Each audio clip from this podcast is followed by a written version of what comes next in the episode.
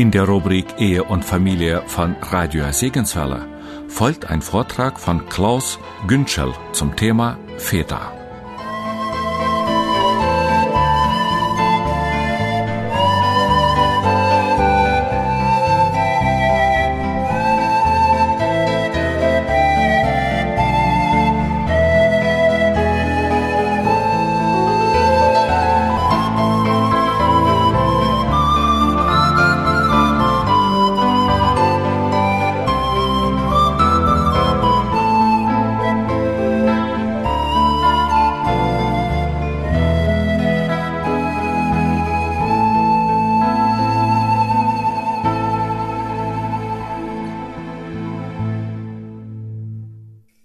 Möchte mal mit einem Vers beginnen aus Richter 13, um dann auf die eigentliche Bibelstelle zu kommen.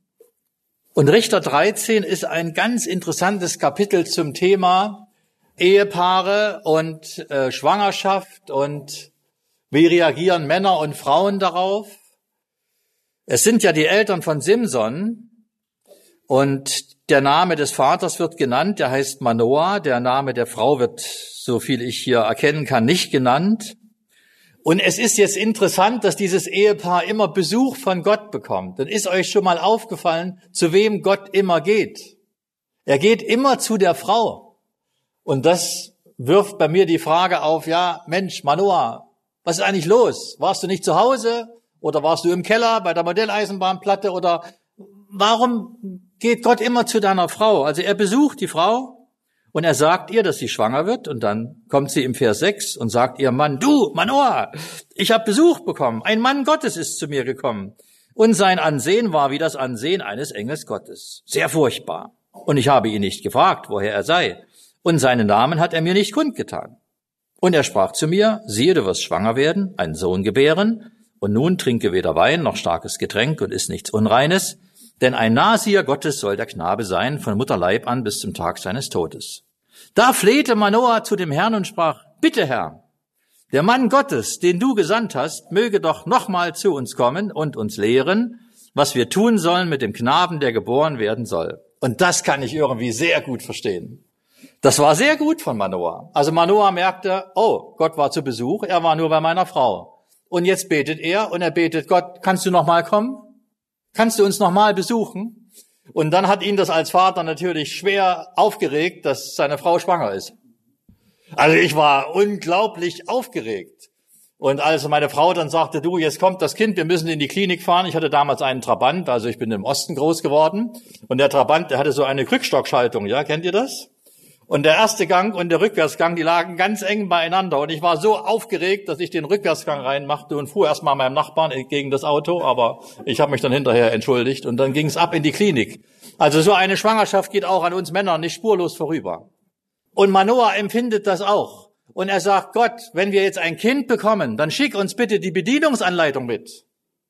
Das sagt er im Vers 8. So eine gute Bitte. Lehre uns bitte, was wir tun sollen mit dem Knaben.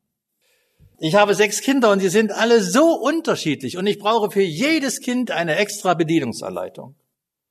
Ich habe eine Tochter, die ist sehr sensibel und als sie 16 war oder 17 war, dann kam sie zu mir und setzte sich bei mir ins Arbeitszimmer. Meine Papa, ich muss mal mit dir reden. Oh, ich dachte, was ist denn jetzt passiert? Ich finde, du lobst mich zu wenig. Ach, dachte ich, das ist wieder typisch Mädchen. Du lobst mich zu wenig. Ach, ich sag, was hast du denn, meine Kleine? Und dann hat sie lange mit mir gesprochen und sie sagte, du, das finde ich, ich gebe mir Mühe und du verfährst mit mir nach dem Motto, nicht gemeckert ist genug gelobt. Und dann habe ich darüber nachgedacht und habe gedacht, sie hat recht.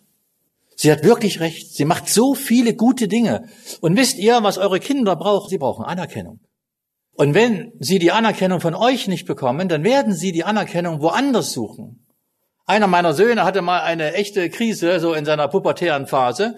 Und dann hat er sich einer Clique angeschlossen in der Schule. Und das war keine gute Clique. Und er hat sehr seltsame Sachen gemacht. Und dann habe ich ihn gefragt, warum machst du das eigentlich? Und dann sagt der Papa, wenn ich ehrlich sein soll, da bekomme ich Anerkennung. Und das war mir wie ein Schuss ins Knie, dass ich dachte, klar, der sucht sich Anerkennung. Und er bekommt sie nicht von mir, sondern er sucht sie sich irgendwo, wo er sie bekommen kann. Und Manoah, um jetzt nicht äh, vom Thema abzukommen, der Manoah versteht das. Und denkt bitte niemals als Väter oder als Mütter, ihr habt alles im Griff. Wir haben gar nichts im Griff. Als wir unser erstes Kind bekamen, dachte ich, oh Mann, der lebt, der bewegt sich, der guckt mich an. Und der wird wahrscheinlich größer werden und der wird mir Fragen stellen. Und ich habe keine Ahnung, was ich machen soll. Ich habe noch nie ein Kind erzogen. Ich mache das das erste Mal. Ich habe noch nicht mal ein Seminar besucht vorher. Und Kinder sind so spannend. Sie sorgen immer für Überraschungen. Du kannst einfach nicht wissen, was sie am nächsten Tag machen, was sie denken, was sie sagen, wie sie Dinge verarbeiten. Und Manoah sagt, bitte Herr, der Mann Gottes, den du gesandt hast, der möge nochmal zu uns kommen und uns lehren, was wir tun sollen mit dem Knaben, der geboren werden soll. Was für eine gute Bitte. Und wenn ihr Leute habt, die schwanger sind in der Gemeinde und ihr seid vielleicht die Eltern dazu, dann betet einfach. Betet, bevor das Kind geboren wird. Herr, zeig uns bitte, was ich mit dem Knaben machen soll, was ich mit der Tochter machen soll, damit ich ein guter Vater sein kann, eine gute Mutter sein. Daran musste ich denken, als der Arthur sagte, wir haben die Bibel ja eigentlich als Lebensbuch. Und dann hat er einen Vers vorgelesen aus Epheser 6, und den werde ich jetzt als Anlass nehmen, mit euch über zweite Könige 4 nachzudenken. Ihr Väter reizet eure Kinder nicht zum Zorn. Und den können wir leider auch nicht streichen aus der Bibel, der steht drinnen. Vorher steht natürlich was? Du sollst deinem Vater gehorchen und deiner Mutter aber in der Bibel ist es immer alles sehr ausgewogen. Da redet Gott zu allen. Er redet zu euch als Kinder und er redet zu uns als Eltern. Und ihr als Kinder, ihr müsst einfach lernen, dass ihr euren Eltern vertraut und ihnen gehorcht. Nicht so viel diskutieren, einfach Müll rausbringen. Aber ihr müsst nicht denken, dass die Eltern immer auf der Sonnenseite des Lebens sich befinden und dass ihr denkt, na ja, die Eltern, die brauchen ja nichts machen. Ich muss gehorchen. Ihr Väter reizt eure Kinder nicht zum Zorn. Besteht denn eigentlich die Gefahr, dass wir Väter unsere Kinder reizen können, dass wir sie überfordern, dass wir sie vielleicht nicht so gut verstehen? Wisst ihr, was mich sehr traurig macht an der Bibel?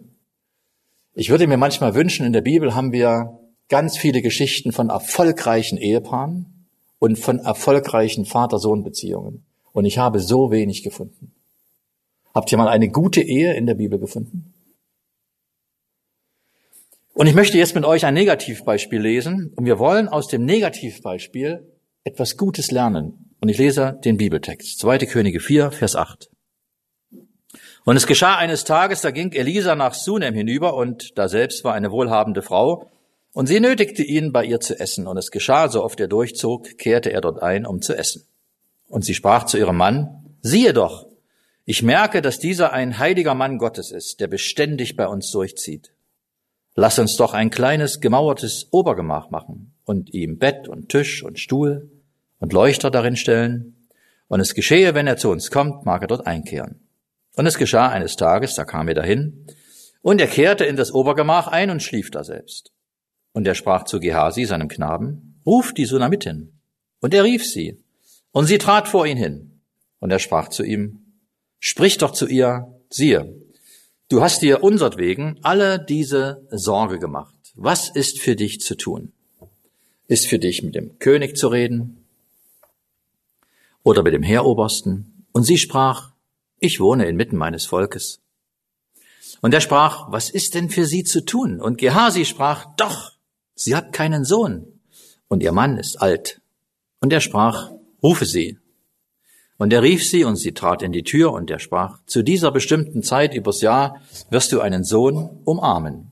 Und sie sprach, nicht doch, mein Herr, du Mann Gottes, belüge deine Magd nicht. Und die Frau wurde schwanger und gebar einen Sohn zu dieser bestimmten Zeit, übers Jahr. Wie Elisa zu ihr geredet hatte. Und das Kind wuchs heran. Und es geschah eines Tages, da ging es hinaus zu seinem Vater, zu den Schnittern. Und es sprach zu seinem Vater, mein Kopf, mein Kopf. Und er sprach zu dem Knecht, trag ihn zu seiner Mutter. Und er nahm ihn auf und brachte ihn zu seiner Mutter. Und er saß auf ihren Knien bis zum Mittag und er starb. Da ging sie hinauf und legte ihn auf das Bett des Mannes Gottes und schloss hinter ihm zu und ging hinaus. Und sie rief ihren Mann und sprach, sende mir doch einen von den Knaben und einer von den Eselinnen Und ich will zu dem Mann Gottes laufen und wiederkommen. Und er sprach, warum willst du heute zu ihm gehen? Es ist weder Neumond noch Sabbat. Und sie sprach, es ist gut. Und sie sattelte die Eselin und sprach zu ihrem Knaben, treibe immer fort, halte mich nicht auf im Reiten, es sei denn, dass ich es dir sage. So zog sie hin und kam zu dem Mann Gottes auf den Berg Karmel. Und es geschah, als der Mann Gottes sie von fern sah, da sprach er zu Gehasi, seinem Knaben, siehe da, die Sunamitin. Nun laufe ihr doch entgegen und sprich zu ihr, geht es dir wohl? Geht es deinem Mann wohl? Geht es dem Kind wohl? Und sie sprach, wohl. Und sie kam zu dem Mann Gottes auf den Berg und umfasste seine Füße. Da trat Gehasi herzu, um sie wegzustoßen. Aber der Mann Gottes sprach, lass sie, denn ihre Seele ist betrübt. Und der Herr hat es mir verborgen und mir nicht kundgetan. Und sie sprach, habe ich einen Sohn von meinem Herrn erbeten? Habe ich nicht gesagt, täusche mich nicht? Da sprach er zu Gehasi, gürte deine Lenden, nimm meinen Stab in deine Hand und gehe hin, wenn du jemand triffst, grüße ihn nicht, und wenn jemand dich grüßt, antworte ihm nicht, und lege meinen Stab auf das Angesicht des Knaben. Und die Mutter des Knaben sprach, so wahr der Herr lebt, und deine Seele lebt, wenn ich von dir lasse. Da machte er sich auf und ging ihr nach. Gehasi aber war ihnen vorausgegangen und hatte den Stab auf das Angesicht des Knaben gelegt, aber da war keine Stimme und kein Aufmerken. Und er kehrte zurück ihm entgegen und berichtete ihm und sprach, der Knabe ist nicht erwacht. Und als Elisa in das Haus kam, siehe, da war der Knabe tot, hingelegt auf sein Bett. Und er ging hinein und schloss die Tür hinter ihnen beiden zu und betete zu dem Herrn. Und er stieg hinauf und legte sich auf das Kind und er legte seinen Mund auf dessen Mund und seine Augen auf dessen Augen und seine Hände auf dessen Hände und beugte sich über dasselbe. Und das Fleisch des Kindes wurde warm. Und er kam zurück und ging im Haus einmal dahin und einmal dorthin und er stieg wieder hinauf und beugte sich über ihn. Da nieste der Knabe siebenmal und der Knabe schlug seine Augen auf. Und er rief Gehasi und sprach, rufe diese Sunamitin. Und er rief sie und sie kam zu ihm herein. Und er sprach, nimm deinen Sohn. Da kam sie und fiel ihm zu Füßen und beugte sich zur Erde nieder, und sie nahm ihren Sohn und ging hinaus. Wenn man das Leben Elisas studiert, dann ist das wirklich ein lohnendes Studium. Elisa als Prophet äh, ist reich an Geschichten, die außergewöhnlich sind. Und hier haben wir eine Geschichte, die wie aus dem Leben gegriffen ist und die uns mit aller Ausführlichkeit berichtet wird. Und man kann einfach die Geschichte studieren und man merkt, das könnte eine Geschichte von 2020 sein. Ich finde, dass Gottes Wort so provozierend ist, dass er genau diese Geschichte aufschreibt. Eine reiche Frau ist eine gastfreie Frau. Das finde ich sehr schön. Manchmal führt dazu, dass der Reichtum uns die Häuser verschließt hier führt es dazu, dass eine Frau, die über Geld verfügt, über Mittel verfügt, dass sie ihr Haus auftut. Und das möchte ich mit einer ersten Empfehlung verbinden für eure Häuser. Seht zu, dass eure Häuser offen sind. Ich glaube, dass Gastfreundschaft in unserer Zeit etwas Besonderes ist. In Hebräer 13 werden wir aufgefordert, übet Gastfreundschaft. Nicht nur mit netten Leuten, sondern lad deine Nachbarn ein. Ich komme aus einer Gegend, wo es wirklich rundherum keine Christen gibt. Die nächste Gemeinde, also unserer Art, ich sage jetzt mal freikirchliche Gemeinde, die findet ihr in 100 Kilometer Entfernung. Wir haben ein Kreuz aufgestellt bei uns auf dem Reiherhals, wo wir Blechschilder dran gemacht haben für alle Jugendlichen, die bei uns getauft wurden. Und dann kommen Leute bei uns in die Kanustation, sie leihen Kanus aus und sie sehen das Kreuz und sie sagen zu mir, ach, Herr Günschel, machen Sie Indianerfreizeiten? Ich sage, wie, wie kommt ihr auf Indianerfreizeiten? Na, bei Ihnen steht ein Kreuz. Na, ich sag Mahlzeit. Denken Sie an Winnetou, wenn Sie ein Kreuz sehen. Jo. Ich sage, woran könnte man denn noch denken? Ach so, ach so. Ja, Jesus, genau, Jesus. Genau, Jesus. Man könnte auch an Jesus denken. Und wenn du diese Leute einlädst und du rufst sie einfach abends an und du sagst, haben Sie Lust, heute Abend um acht zu uns zu kommen oder um sechs zu uns zu kommen, mit uns Abendbrot zu essen und einfach mit uns zu reden, da haben wir noch nie erlebt, noch nie erlebt, dass sie gesagt haben, nein. Sie kommen alle. Weil sie sind alle so gespannt, was die Christen für seltsame Vögel sind. Sie wollen sie einfach mal aus der Nähe kennenlernen. Und dann können wir miteinander reden. Und dann können wir sie fragen, nach welchem Konzept sie eigentlich leben. Und sie können uns fragen, nach welchem Konzept wir eigentlich leben. Und wir haben dann gemerkt mit der Zeit, dass die Leute voll neidisch sind. Wisst ihr, worauf sie zum Beispiel neidisch sind? Sie sind darauf neidisch, dass ich seit 33 Jahren mit einer Frau zusammenlebe. Das kriegen sie normalerweise nicht hin. Mein Sohn, der ging in eine Klasse, da war er der Einzige, der mit Vater und Mutter zusammengelebt hat. Und das hat natürlich irgendwie eine Wirkung. Also macht die Häuser auf. Diese Frau macht das Haus auf. Elisa wohnt bei ihr. Wahrscheinlich wurde er auch gut beköstigt. Wenn die Frau nicht arm war, gab es auch was Gutes zu essen. Er hat sich wohlgefühlt. Und wenn Leute unterwegs sind, dann ist es irgendwie eine volle Oase, wenn du irgendwo hinkommst und du merkst, hier kannst du durchatmen, hier darfst du die Schuhe ausziehen, hier darfst du dich wohlfühlen. Und so ähnlich erging es dem Herrn Jesus. Er war immer im Einsatz, aber er hat einen Ort gehabt in Bethanien bei drei Geschwistern und da ging er gerne hin. Er hat sich wohlgefühlt. Gastfreundschaft. Hervorragend. Jetzt merken wir in dem Text, dass dieses Ehepaar miteinander redet. Das finde ich hervorragend. Das sollten wir immer pflegen. Aber man hat auch den Eindruck, dass die Frau irgendwie mehr das Ohr an der Masse hatte. Also sie sagt zu ihrem Mann, du Mann, hast du eigentlich gemerkt, äh, dass wir Besuch kriegen und dass der immer bei uns äh, im Wohnzimmer schläft und können wir nicht irgendwas machen, dass der ein besseres Quartier kriegt? No, sagt der Mann, gute Idee. Er bestellt den Handwerker, gibt die Finanzen frei und dann bauen sie an. Ein kleines Obergemach, Bett, Tisch, Stuhl, Leuchter.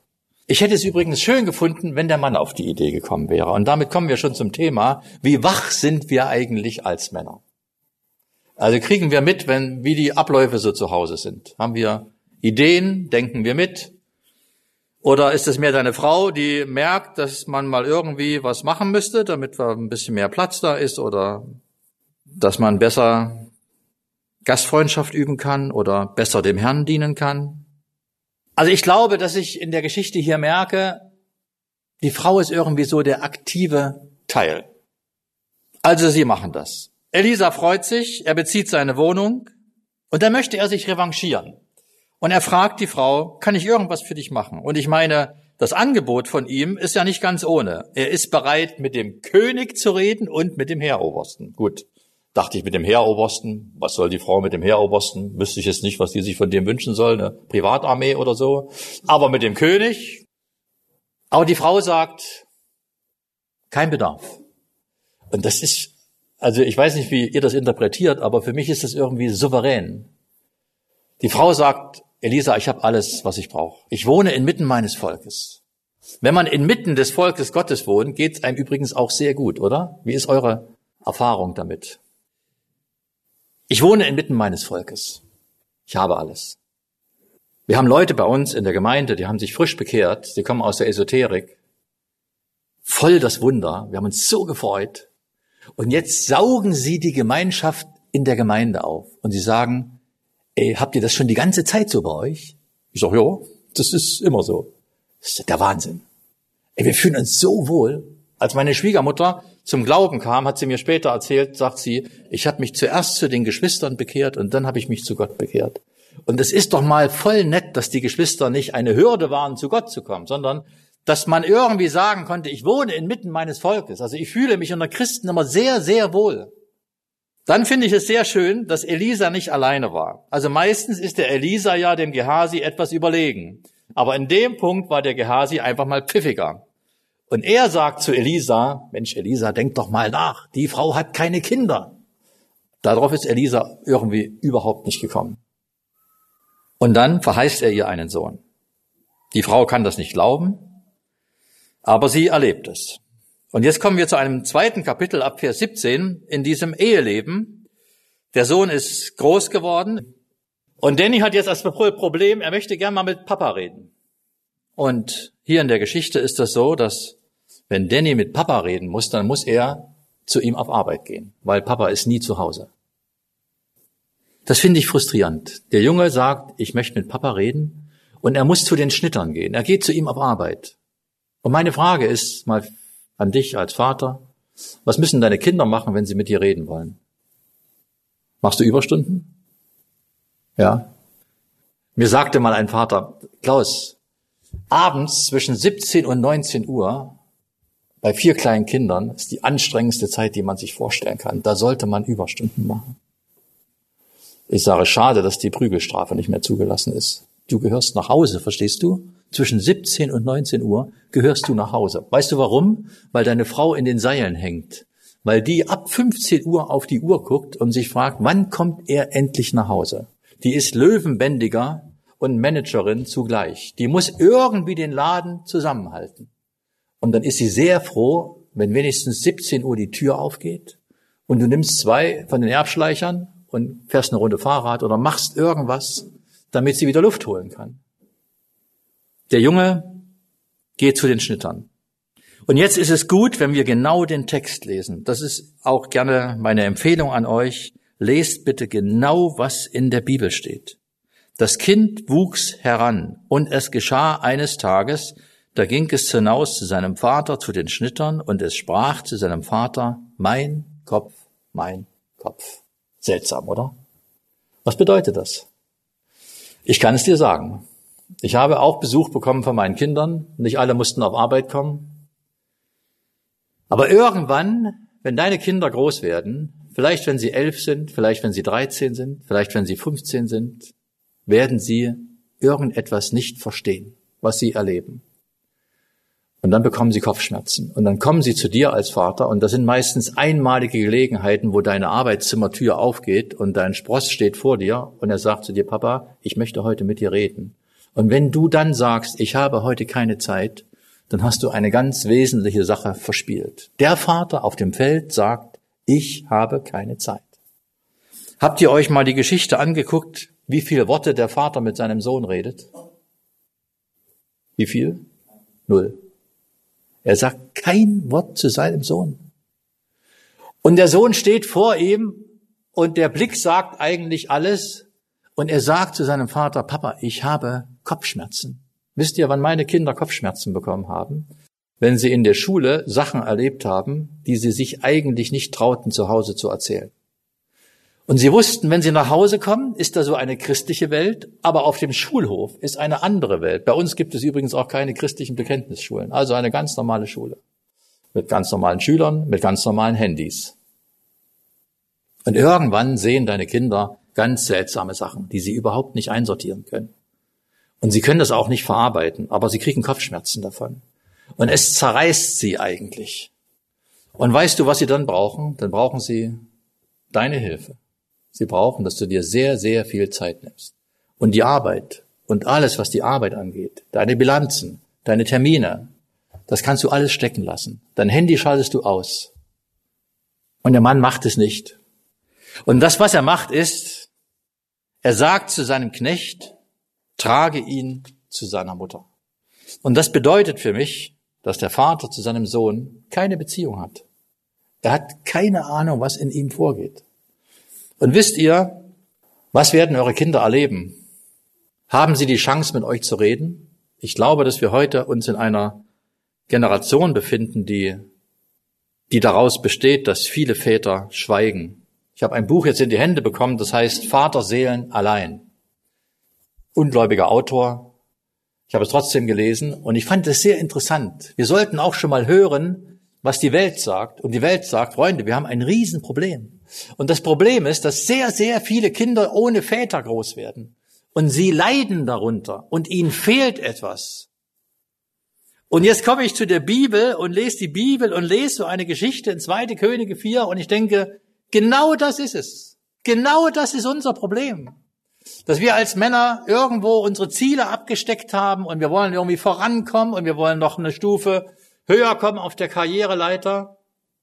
Und wir haben einfach vergessen, dass mein Sohn herangewachsen ist und dass er zu mir auf Arbeit kommt, um mich zu besuchen und um mir eigentlich zu sagen, dass er Kopfschmerzen hat. Und du sagst zu deiner Sekretärin, äh, bestellen Sie bitte mal ein Taxi und holen Sie den Jungen ab, dem geht's nicht gut.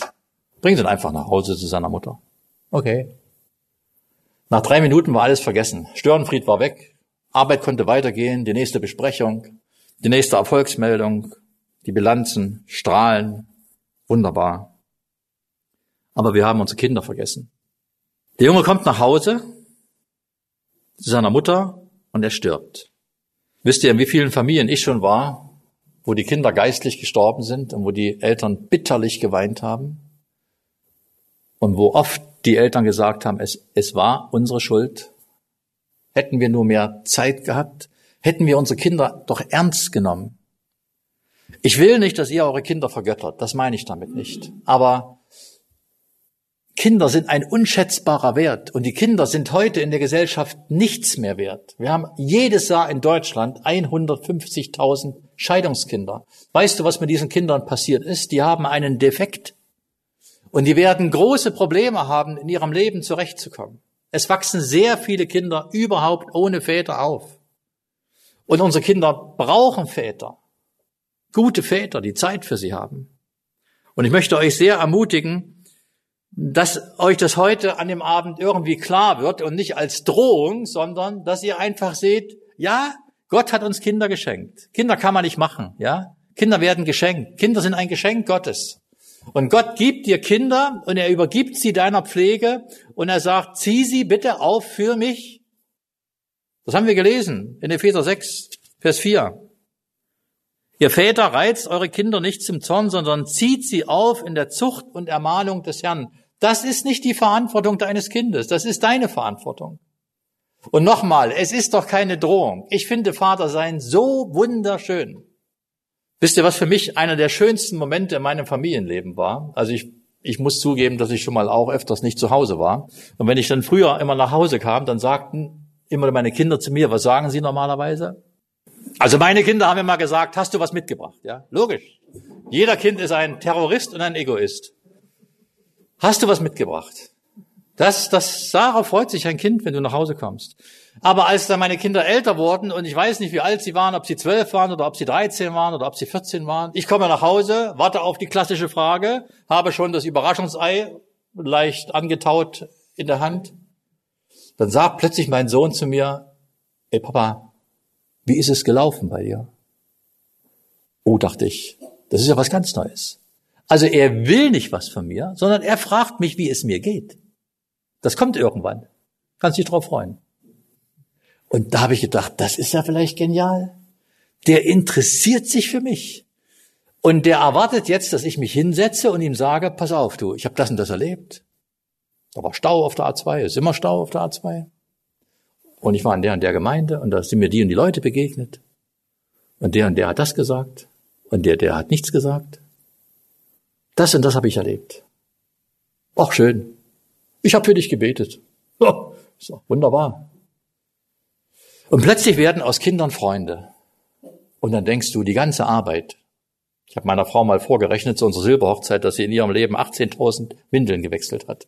Und das war jetzt nicht so die pure Romantik, ja. Das ist mal irgendwann vorbei. Und dann erfährst du, dass deine Kinder dir etwas zurückgeben. Und sie geben dir viel mehr zurück, als du jemals in sie hinein investiert hast. Darauf darf man sich auch schon mal freuen wenn man schon mal schwitzt oder zum dreizehnten, tausendsten Mal das Kinderzimmer aufgeräumt hat.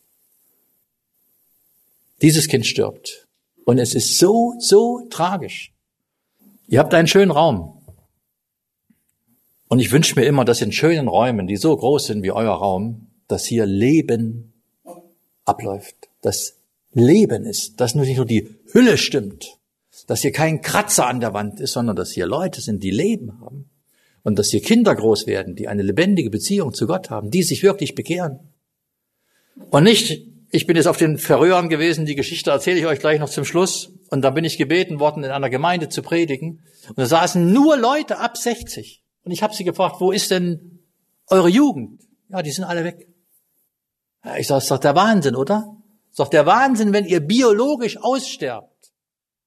Sind eure Kinder gestorben und ihr habt es nicht gemerkt? Kann es sein? Was passiert jetzt? Und ich bewundere wirklich die Frau in der Geschichte. Sie, sie packt jetzt ihre Sachen, sie ruft ihren Mann, der war also offensichtlich auch wieder nicht da, und sie sagt, du sende mir einen von den Knaben, einen von den Eselinnen. Ich will zu dem Mann Gottes laufen und wiederkommen. Und das war offensichtlich eine längere Reise. Und was hätte man jetzt erwarten können, was der Mann fragt? Freunde, der Mann hätte doch wenigstens fragen können, wie geht's eigentlich dem Jungen? Der hatte doch gestern Kopfschmerzen. Oder? Hast du ihm Tabletten gegeben? Ist alles wieder gut? Der Mann hat nicht gemerkt, dass das Kind längst tot war. Und die Frau, die gibt ihrem Mann jetzt eine Antwort. Also der Mann sagt einfach nur, und es ist, es ist wirklich dumm. Er sagt, es ist weder Neumond noch Sabbat.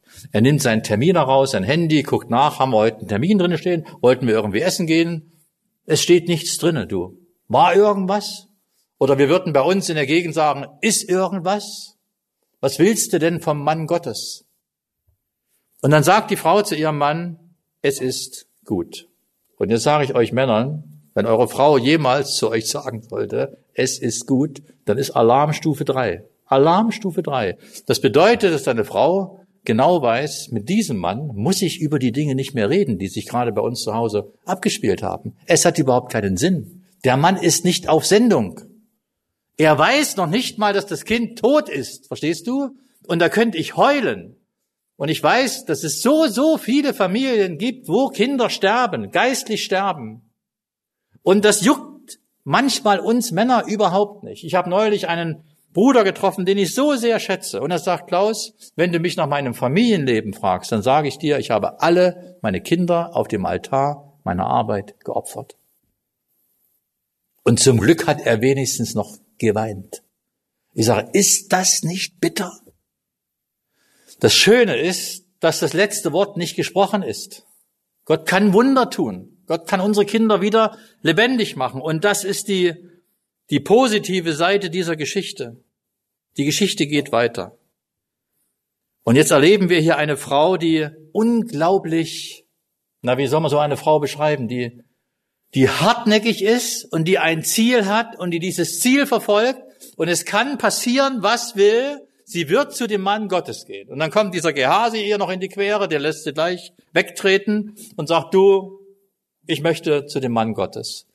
Warum macht sie das? Weil sie weiß, wo Hilfe herkommt. Und ich möchte dich bitten, wenn du als Frau vielleicht frustriert bist, nicht unbedingt von deinem Mann, du kannst ja auch von anderen Sachen frustriert sein, enttäuscht sein. Es gibt immer eine Person, zu der wir gehen können. Immer. Und das ist der Mann Gottes. Und das ist ein Bild von dem Herrn Jesus. Vielleicht lebst du in Situationen, auch ehelich oder familientechnisch, wo du denkst, ich bin so enttäuscht. Ich bin eigentlich im Begriff, alles hinzuschmeißen. Es hat keinen Sinn. Ich erfahre nicht die Hilfe, nicht das Verständnis, was ich eigentlich erwarten könnte. Dann mach es bitte wie diese Frau. Nimm dir einen Esel, einen Knaben und geh zu dem Mann Gottes. Und sie lässt sich überhaupt nicht davon abhalten. Und da sehen wir Gehasi wieder in einer sehr negativen Situation. Er sieht, wie diese Frau die Füße von dem Elisa umfasst und er geht dann dahin und will sie wegstoßen. Also der Gehasi ist manchmal für mich so ein Rätsel. Es gibt so eine ähnliche Begebenheit in 1 Samuel 1. Der Elkanah zu seiner Frau, die keine Kinder bekommt, zu der Hannah, bin ich dir nicht besser als zehn Söhne? Also man kann diesen Satz sicherlich auslegen, wie man will, aber es steckt auch so ein bisschen Gefühllosigkeit da drin. Hanna, warum heulst du denn? Kriegst keine Kinder, komm, du, da musst du mit leben, aber Mensch, du hast mich doch. Also wir Männer sind manchmal auch so ein bisschen seltsam, ja? Bin ich dir nicht besser als zehn Söhne? Und das zeigt so unser Einfühlungsvermögen in frauliche Seelenvorgänge, das ist schon mal beschränkt. Und das war hier auch bei dem Gehasi. Der Gehasi konnte überhaupt nicht verstehen, was in der Frau vorgeht. Und wir machen Ehevorbereitungsseminare und dann sagen wir schon mal den jungen Männern, äh, wisst ihr eigentlich, dass eine Frau anders ist als ein Mann? Und damit meine ich jetzt nicht biologisch, sondern ich meine, dass sie überhaupt ein ganz anderes Wesen ist.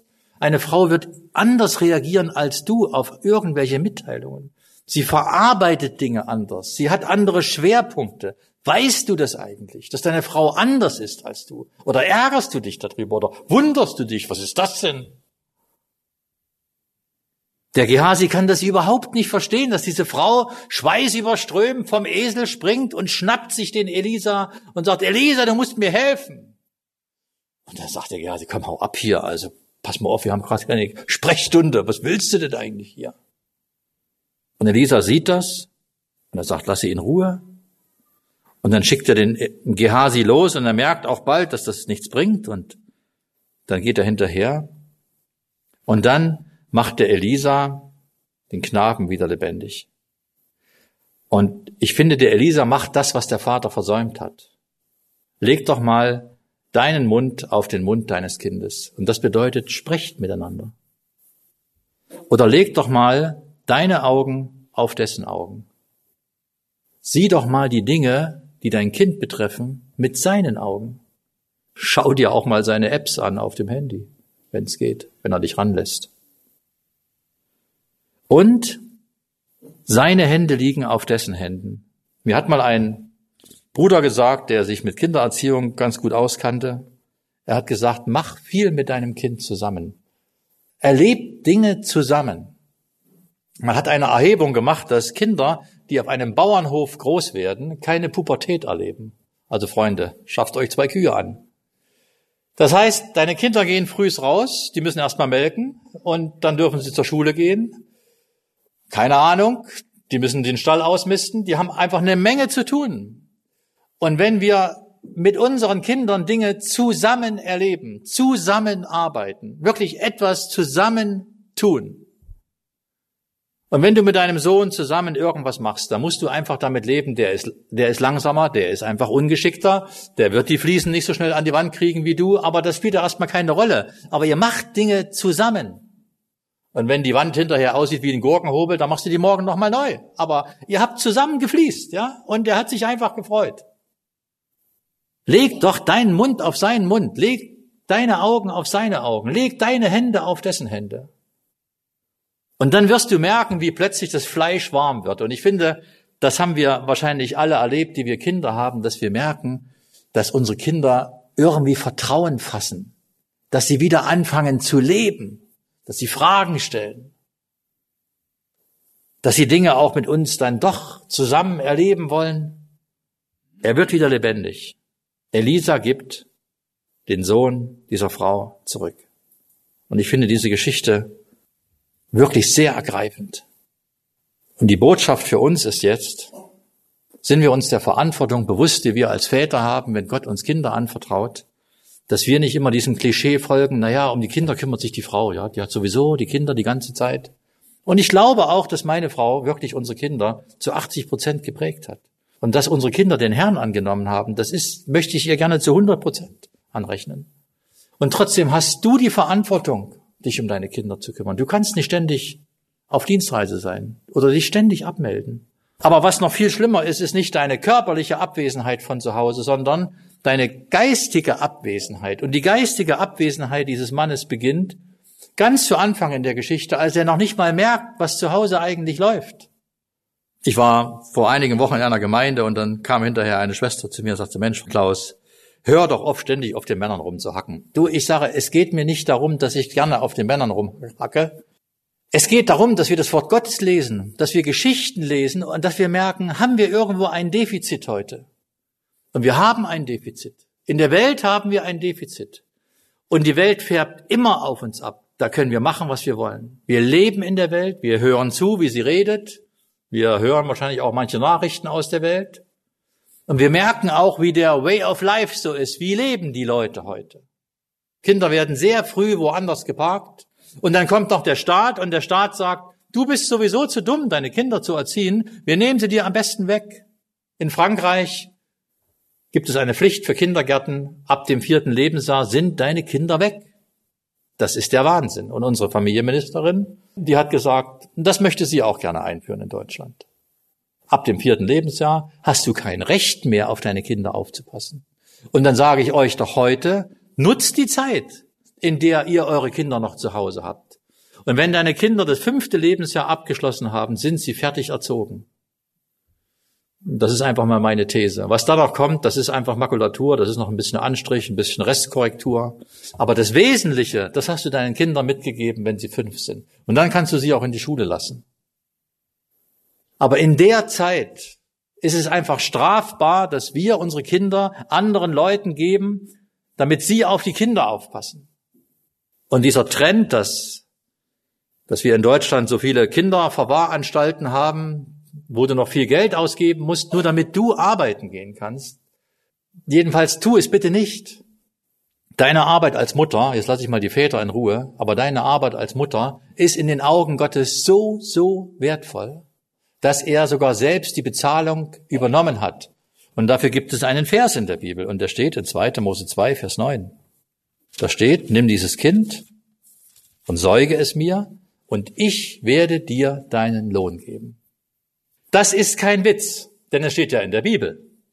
Und wenn Gott sagt in der Bibel, wenn du ein Kind säugst, also großziehst, dann werde ich die Bezahlung dafür übernehmen. Ihr braucht euch keine Sorgen machen. Und ich glaube, dass Gott das nicht erst im Himmel tut, dass Gott euch bereits auf der Erde dafür segnet. Wenn ihr versteht, dass Kinder zu erziehen und auch dafür zu Hause zu sein und für sie eine Atmosphäre zu schaffen, die ihnen wirklich sehr zum Segen sein wird, dass das in Gottes Augen extrem wertvoll ist.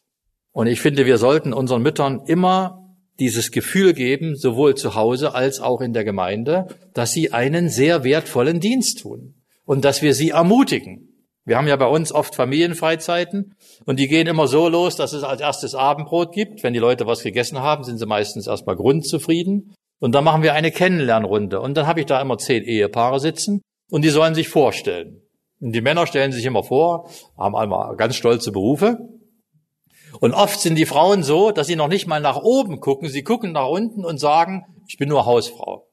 Da könnte ich aber verrückt werden. Ich sage, kannst du mal ah, das nur weglassen? Kannst du bitte mal nach oben gucken? Und kannst du einfach mal stolz sagen, ich bin Mutter.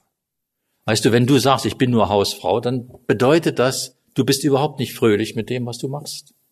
Und du hast auch nicht verstanden, was das für einen Wert für Gott hat, deine Arbeit, die du machst.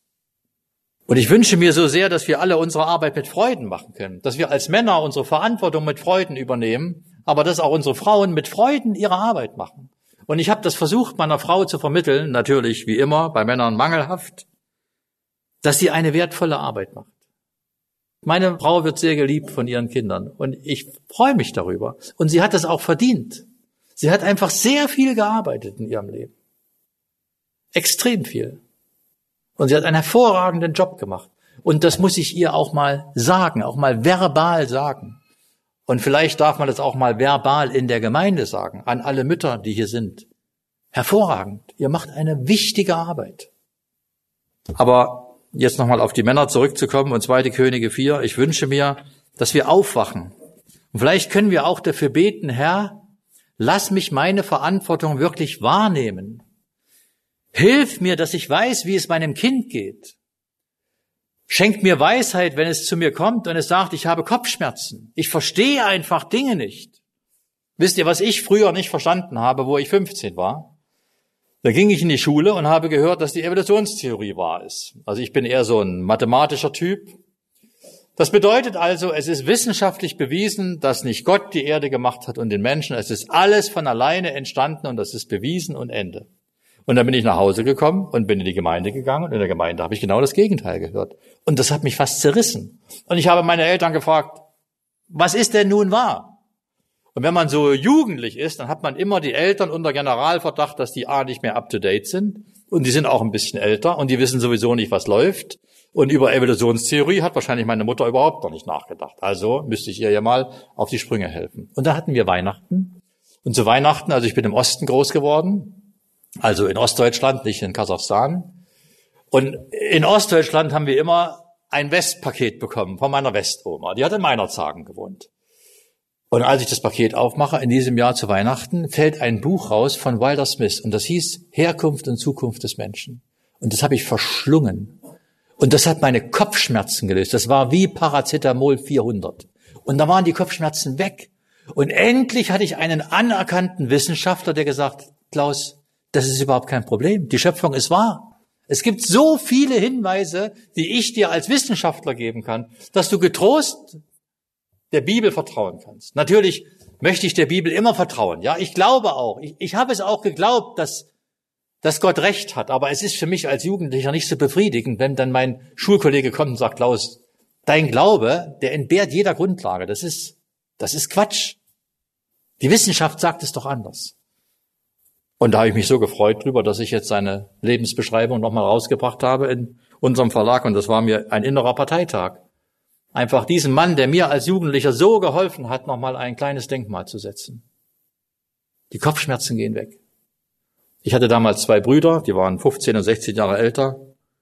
Die haben mir geholfen. Mein Vater war schon irgendwie zu alt, aber meine Brüder, die haben dann gesagt, Klaus, komm, bleib ruhig, es gibt eine Lösung, lies das Buch, alles wird gut. Ja, und sie hatten recht, alles wird gut. Die Kopfschmerzen gehen weg. Und dann kommt ein halbes Jahr und dann kriegst du neue Kopfschmerzen. Du kriegst ziemlich oft Kopfschmerzen, wenn du älter wirst. Und du hast Fragen, die du nicht verstehst.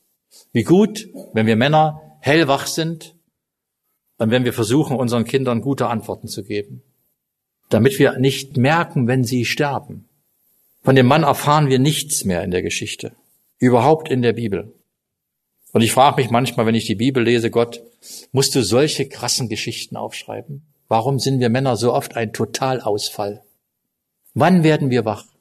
Wann merken wir, welche Verantwortung wir eigentlich tragen? Und dass, wenn wir der Verantwortung nachkommen, es keine Strafe ist, sondern es eine schöne Arbeit ist. Als ich mein Buch geschrieben habe, Das Herz der Väter, da hat mich vor allen Dingen eine Sache getrieben, dass ich dachte, Vater sein ist so etwas Schönes, neben viel Arbeit, aber es ist auch so schön. Warum lassen wir uns das entgehen und genießen nicht unsere Zeit mit unseren Kindern? Nehmen einfach alles mit Spannung zur Kenntnis, wenn sie irgendwas können, wenn sie größer werden, wenn sie ihre Entdeckungen machen. Und wenn sie vor allen Dingen ein eigenes Urteil entwickeln, dann kann man sich endlich mal also diskutieren mit seinen Kindern. Ich finde das hervorragend. Die sollen doch nicht einfach alles so sagen, wie ich das sage. Die dürfen nach Hause kommen und sagen, Papa, jetzt habe ich eine Sache verstanden und die musst du auch noch verstehen. Na, ich sage, leg los. Das ist wie Schachspielen. Es ist doch wunderbar, wenn unsere Kinder zu eigenen Überzeugungen kommen. Ich will damit nicht sagen, dass die immer anders sein müssen, als ich sie habe, aber dann kann man doch mal darüber reden. Und ich weiß, was in ihm vorgeht, als wenn ich gegen eine Wand spreche und ich habe keine Ahnung, was in ihm vorgeht. Der Blick sagt nur, Papa, ich habe Kopfschmerzen. Nehmt bitte diese Herausforderung an. Und ich möchte gerne schließen mit einem Vers aus 1. Mose 18, wo wir irgendwie ein positives Ende haben. Ich bin aufgewachsen in einer Gemeinde, da hatten wir einen alten Bruder und der konnte nicht damit leben, dass eine Predigt negativ endet. Und dann hatten wir mal einen Bruder, der sprach über Thomas und über sein ganzes Versagen und setzte sich dann hin und da habe ich schon drauf gewartet. Jetzt steht er auf und sagt noch was. Und prompt stand auf, ging nach vorne und las Johannes 20 vor. Brüder, sagte er, wir wollen doch auch daran denken, dass Thomas gesagt hat. Mein Herr und mein Gott. Ja, dachte ich schön, ja. Lasst uns positiv schließen. 1. Mose 18, Vers 1. Und der Herr erschien ihm bei den Terebinden Mamres und er saß an dem Eingang des Zeltes bei der Hitze des Tages. Abraham, hervorragend. Es macht keinen Spaß, in Israel zur Mittagsstunde draußen zu sitzen. Da siehst du keinen Menschen, die verschwinden alle. Also Vater seines Stress. Abraham sitzt da. Warum sitzt er da? Warum sitzt Abraham am Eingang seines Zeltes? Weil er wissen will, was reingeht, was rausgeht. Das müssen wir irgendwie hinkriegen. Ich weiß, dass das in Zeiten von Handy und WLAN immer schwieriger wird. Und ich weiß auch, dass das wahrscheinlich die stärkste Herausforderung sein wird in Zukunft, die unsere Kinder und uns auseinandertreibt. Und ich wünsche euch viel Weisheit, da gute Regeln einzuführen und zu treffen.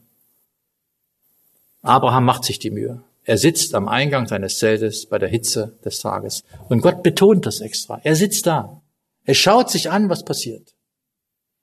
Und dann merkt er auch, wenn Gott zu Besuch kommt. Ihm passiert nicht das von Manoah, der einfach nicht auf Sendung war, der nicht da war, vom Rechner hockte. Es gibt ja jetzt so Kopfhörer, da Canceling Noise, dann hörst du keine Außengeräusche mehr, gar nichts. Mein Sohn saß neulich so vor seinem Rechner, ich wollte mit ihm reden, es war überhaupt nicht möglich. Dann habe ich mich dann auf den Fußboden geschmissen, also ganz vorsichtig, damit die Erde ein bisschen bebt. Das hat der Lautsprecher nicht mehr äh, kompensiert. Dann kriegte er so einen Schreck, dass er direkt unter die Decke ging. Was kommt rein? Was kommt raus? Bin ich da? Und Gott sagt dann später über Abraham in Vers 18, wird doch Abraham gewisslich zu einer großen Nation werden und sollen doch in ihm gesegnet werden alle Nationen der Erde. Warum? Denn ich habe ihn erkannt, dass er seinen Kindern und seinem Haus nach ihm befehle, dass sie den Weg des Herrn bewahren, Gerechtigkeit und Recht zu üben, damit der Herr auf Abraham kommen lasse, was er über ihn geredet hat. Was für ein schönes Urteil, oder? Gott schaut sich doch genau an, was Andreas macht zu Hause was ihr alle zu Hause macht. Er nimmt Kenntnis davon. Warum? Ist Gott ein Polizist? Nein, Gott ist kein Polizist. Aber er möchte gerne, dass wir seine Wesenszüge in unserem Leben irgendwie weitergeben an unsere Kinder. Und genau das hat Abraham getan. Abraham hat versagt an vielen Stellen in seinem Leben, ganz entscheidend versagt. Aber in diesem Punkt hat er nicht versagt. Er hat seinem Haus Befehle gegeben. Das heißt, er war ein gutes Haupt. Er hat eine gute Richtung vorgegeben. Und Gott lobt ihn dafür. Er zieht ihn ins Vertrauen. Er redet mit ihm über Sodom und Gomorra. Aber das, was ich so hervorragend finde bei Abraham, ist, dass er sich die Mühe macht und er setzt sich an den Eingang seines Zeltes. Passt auf, was in eure Häuser reingeht und was aus euren Häusern wieder rausgeht. Es ist wichtig. Es ist wichtig für eure Kinder, damit sie keine Kopfschmerzen bekommen. Ich wünsche euch ganz viel Segen für eure Familien. Ich kenne euch nicht, aber ich, ich liebe Kinder und ich finde, Kinder haben es einfach verdient, dass man für sie ein Stück sein Leben teilt. Und wenn ihr Kinder habt und ihr lebt erstmal 20 Jahre für eure Kinder, das ist so. Und das ist nicht schlimm. Bei uns sind jetzt die Kinder aus dem Haus und jetzt kommt so eine andere Lebensphase. Ich saß neulich mit meiner Frau am Frühstückstisch und wir waren ganz alleine. Das gab es also wirklich Jahrzehnte nicht. Dann kratzt du dir erstmal am Kopf und fragst dich, ja, worüber redest du eigentlich jetzt? Ja. Vorher haben die Kinder immer die Themen vorgegeben oder dir kam gerade eine, eine, irgendwie eine Kaffeetasse entgegengeflogen oder irgendwas ist passiert. Bringt dieses Opfer für eure Kinder. Ihr werdet von Gott bezahlt und ihr werdet sehr, sehr viel wiederbekommen. Das wünsche ich euch und ich wünsche euch auch, dass Gott euch als Gemeinde in dem Punkt segnet. Jetzt äh, würde ich noch mit euch beten. Herr Jesus Christus, wir danken dir dafür, dass wir dein Wort haben und dein Wort redet deutlich. Und wir bitten dich darum, lass es uns verstehen. Amen. Amen.